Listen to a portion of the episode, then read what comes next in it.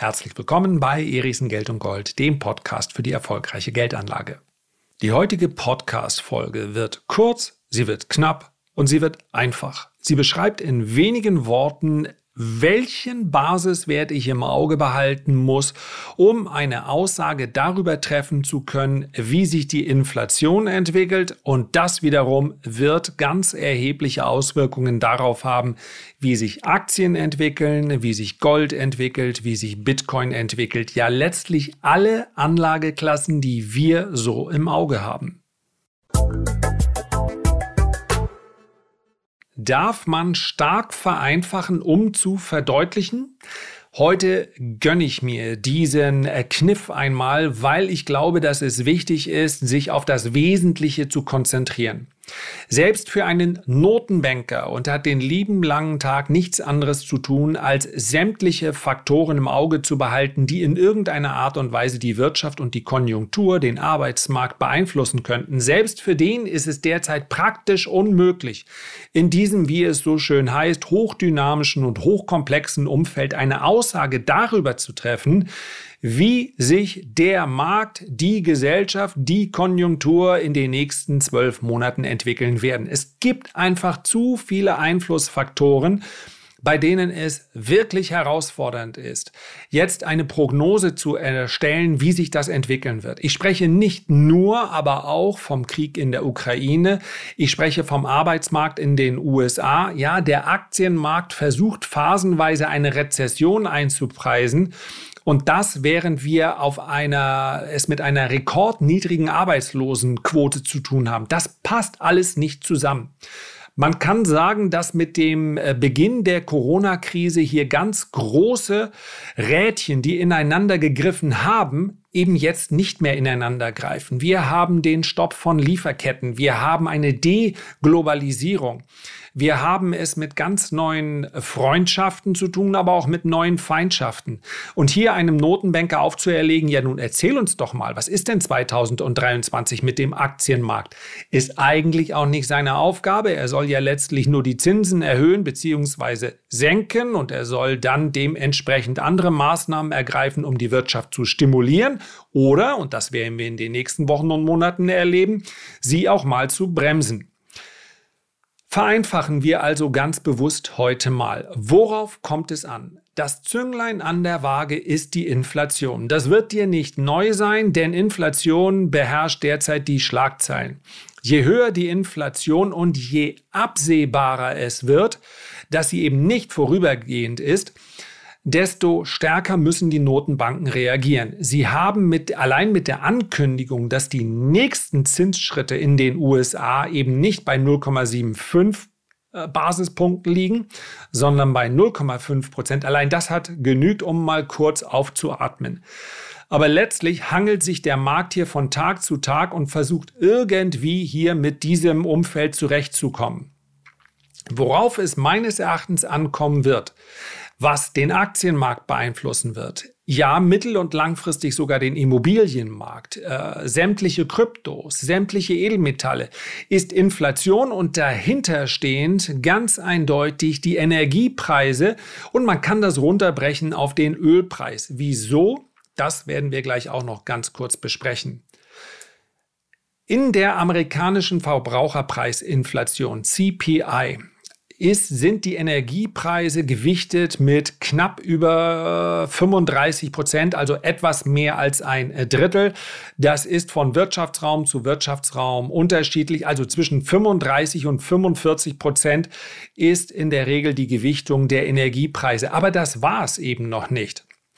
Es insgesamt ist der Anteil vermutlich eher bei 50 bis 60 Prozent, je nachdem, ob wir über eine Industrienation sprechen oder eine weniger industrielle oder industriell entwickelte Gesellschaft. Denn es geht ja hier rein um den Energiepreis, der in der Inflation, den wir also als Konsument beziehungsweise dann auch große Unternehmen bezahlen. Aber der Energiepreis wirkt natürlich auch in den Nahrungsmitteln. Es kommt immer darauf an, wie aufwendig der Produktionsprozess eines Gutes ist. Dort spielen die Energiekosten natürlich auch eine Rolle. Ja, das heißt, auch Nahrungsmittel werden teurer, weil es teurer wird. die Energie hier in diesen Nahrungsmitteln unterzubringen die Energie, die verbraucht wird, während die Maschinen laufen, äh, während die Heizung in der Werkhalle läuft und so weiter und so fort. Das heißt also, der Gesamtanteil beträgt nicht nur 35 bis 45 Prozent, sondern wahrscheinlich eher zwischen 55 und 65 Prozent. Und damit wird der Ölpreis der eine große Faktor, den wir unbedingt im Auge behalten müssen. Und unter diesem Aspekt haben wir momentan eindeutig eine, ja, ein, ein Umfeld, in dem wir damit rechnen müssen, dass die Inflation so nachhaltig wirkt, denn die Ölpreise neigen überhaupt nicht zur Schwäche derzeit. Ja, egal ob wir über die Nordsee-Sorte Brent sprechen oder über West Texas Intermediate, also WTI. Beide sehen charttechnisch eher so aus, dass sich auf der Oberseite noch Potenzial ergibt. Und vergessen wir bitte nicht, für diese Erdöl produzierende Branche ist es eben nicht möglich, mal eben den Regler etwas höher zu schieben und zu sagen, naja, dann wir eben 20 Prozent mehr Output. Biden hat die strategische Reserve zum Teil schon aufgegeben. Das heißt also, dass wir hier nicht von heute auf morgen zu einem höheren Angebot kommen können. Die Nachfrage bleibt aber konstant und das, was den Erdölpreis derzeit nicht noch stärker steigen lässt, als er sowieso schon gestiegen ist, ist allein die Furcht vor einer Rezession. Und wenn du jetzt sagst, ja, aber Rezession entsteht doch wahrscheinlich, weil dann die Preise zu hoch steigen und die Preise wiederum steigen, weil, hast du nicht gerade gesagt, weil der Ölpreis steigt? Richtig. Das heißt also, es ist nicht ein Rädchen, was hier ins andere greift, sondern es sind wirklich viele Rädchen und das Timing spielt eine ganz große Rolle. Und das ist ein, wiederum ein Umfeld, mit dem wir es relativ selten, zumindest in einer solchen Dramatik zu tun haben. Ja, die Rezession, wenn sie denn kommt, der Aktienmarkt hat, wie gesagt, schon versucht einzupreisen. Die Rezession würde dafür sorgen, dass die Wirtschaftsleistung zurückkommt. Damit sinkt dann die Nachfrage nach Öl und das wiederum würde dann den Ölpreis äh, zumindest teilweise abbröckeln lassen und dadurch würde sich dann wiederum auch die Inflation etwas entspannen, wodurch dann die Notenbanken nicht mehr so unter Druck wären, die Zinsen schneller zu erhöhen. Denn das werden sie. Das ist vielleicht der große Unterschied, der sich in den letzten Monaten herauskristallisiert hat. Es ist noch gar nicht so lange her, da haben sowohl Jerome Powell als auch Frau Lagarde darüber gesprochen, wie vorübergehend die Inflation sein würde. Davon ist jetzt nichts mehr zu hören. Das heißt also, die wirtschaftliche Entwicklung hat letztlich die Notenbanken insofern überholt, als dass sie ihre Tagesordnung, ihre Agenda ändern mussten. 8, 9 oder 10 Prozent Inflation. Und hier sprechen wir von einer durchschnittlichen äh, Verbraucher- oder einer durchschnittlichen Teuerungsrate. Ein jeder, der nicht die Möglichkeit hat, anzulegen, in welchen Sachwert auch immer, ein jeder, der in der unteren äh, Einkommensschicht befindet, sich befindet, wird diese Inflation noch sehr viel dramatischer erleben weil wir eben Nahrungsmittel und Energie an vorderster Front haben, die sehr schnell steigen und weitaus stärker steigen als acht oder neun Prozent. Und wenn wir darüber hinausgehen, das heißt praktisch alle Güter des täglichen Bedarfs uns, uns anschauen, dann haben wir doch, ja, ich weiß nicht, wie ihr das empfindet, aber das fühlt sich 30, 40 Prozent teurer an als noch vor drei, vier Jahren. Das kann der ein oder andere, für den der, die Deckung des täglichen Bedarfs einen eher geringeren Teil seiner, äh, seines Konsums ausmacht, beziehungsweise der sich diesen Konsum erlauben kann, ist das ein Ärgernis. Für viele geht es hier aber darum, dass dann am 20. des Monats nichts mehr übrig ist. Und dieser Effekt, der auch in einem relativ reichen Land wie Deutschland, ja, es geht hier immer um den Vergleich, bereits wirkt und den wir bereits spüren, dieser Effekt ist in einem Land äh, wie in den USA in dem die Einkommens- und die Vermögensunterschiede noch viel, viel stärker ausfallen, noch viel gravierender. Wir sprechen hier über lange Schlangen vor Suppenküchen. Wir sprechen darüber, dass praktisch wöchentlich neue Programme entstehen dafür, dass Schüler dann zumindest eine warme Mahlzeit in der Schule bekommen. Wir sprechen natürlich hier über die Public Schools, ja, nicht über die privaten Schulen rund um das Silicon Valley. Aber diese Effekte wirken derart stark, dass die Notenbank mittlerweile ihren Fokus auch nicht mehr richtet, einzig und allein darauf, dass sie irgendwie, und dieses Gefühl kann man äh, durchaus auch benennen, ja, ich habe es beispielsweise im letzten Tradermacher-Video äh, mal angedeutet, also, dass die Notenbank in der Vergangenheit einem zu schwachen Aktienmarkt unter die Arme gegriffen hat, das war keine, keine blanke Theorie, das war kein Gerücht, das war so der viel gerühmte, viel besprochene Fettput. Das ist aber meines Erachtens nicht mehr die Hauptsorge der Notenbank, sondern durch die nächsten Monate einigermaßen durchzukommen, ohne den Absprung zu verpassen aus diesem Zinserhöhungszyklus.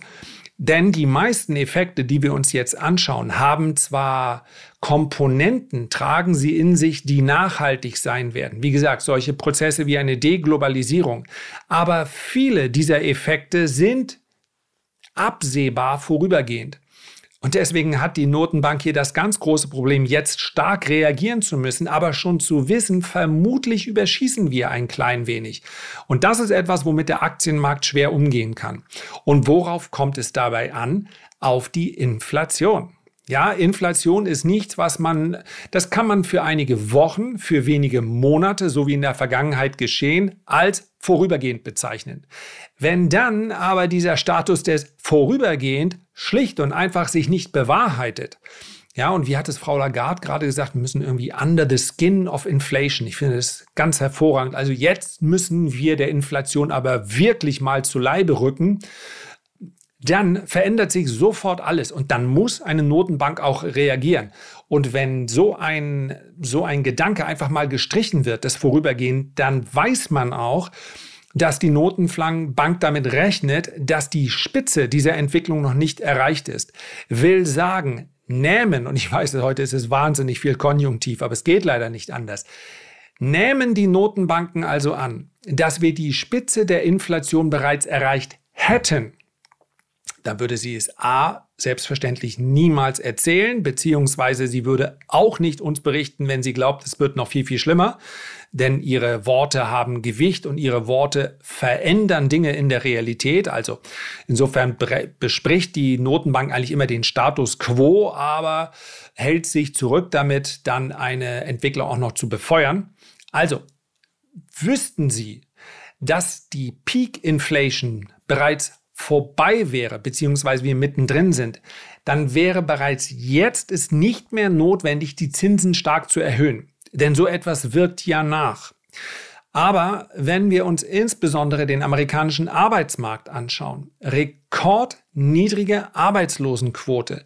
Das heißt also, die gefürchtete, völlig zu Recht gefürchtete Lohnpreisspirale, die wird ihren Höhepunkt erst noch haben.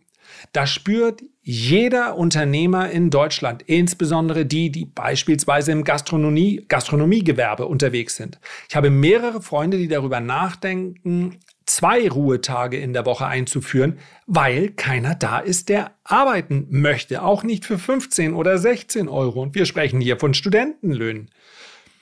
Das ist eine Entwicklung, die jetzt gerade erst begonnen hat und diese Entwicklung wird noch sehr viel dramatischer und auch wenn ich selten, äh, ich versuche nicht unbedingt derjenige zu sein, der immer schlechte Nachrichten überbringt.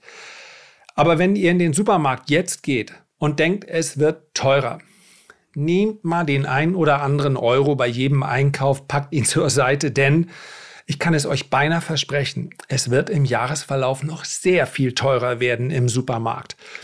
Und unter diesem Aspekt müssen wir davon ausgehen, dass auch die Notenbanken sehr viel stärker reagieren und das kann auch den Aktienmarkt unter Druck setzen.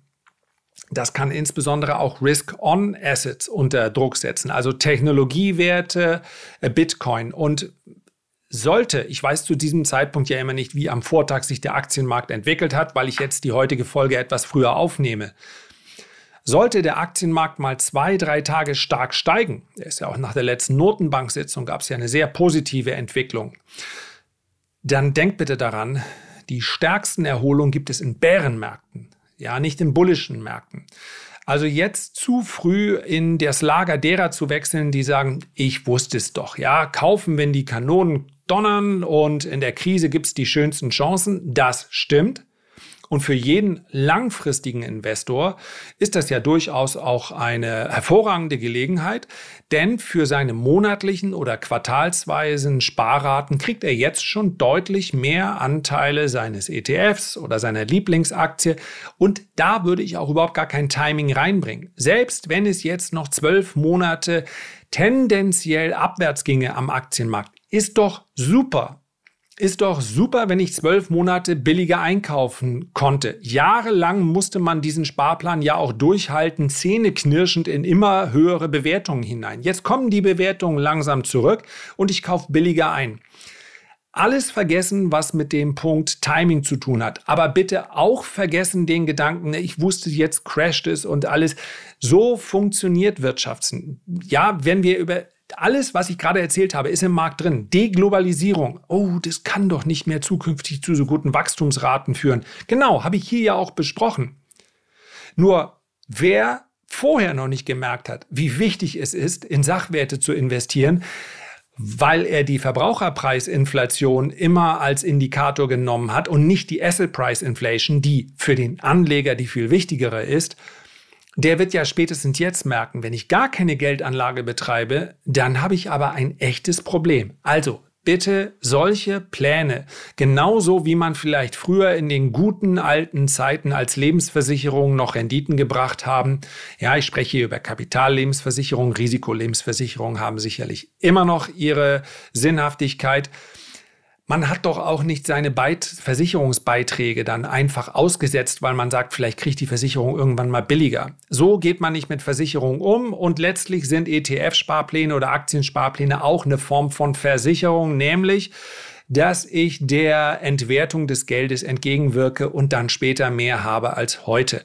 Dass das nicht immer linear steigt, ist doch völlig in Ordnung. Aber jeder aktive Anleger, und ich kann mir vorstellen, ein paar sind hier dabei, der muss eben wissen, wenn ein Trend erstmal nach unten zeigt, dann sollte man nicht jedes kleine Strohfeuer an der Börse nutzen, um zu sagen, na jetzt wusste ich jetzt kaufe ich aber meine Tech-Aktie endlich wieder zurück. Aus meiner Sicht wird man vermutlich mit über mehrere Jahre hinweg im Tech-Sektor geringere Renditen erzielen als beispielsweise im, im gesamten Bereich der Value-Aktien und hier insbesondere mit Commodities und Rohstoffaktien.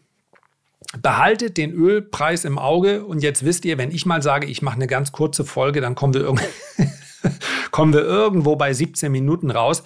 Es ist mir nur wichtig, dass man diese, dass man dieses Umfeld auch ernst nimmt.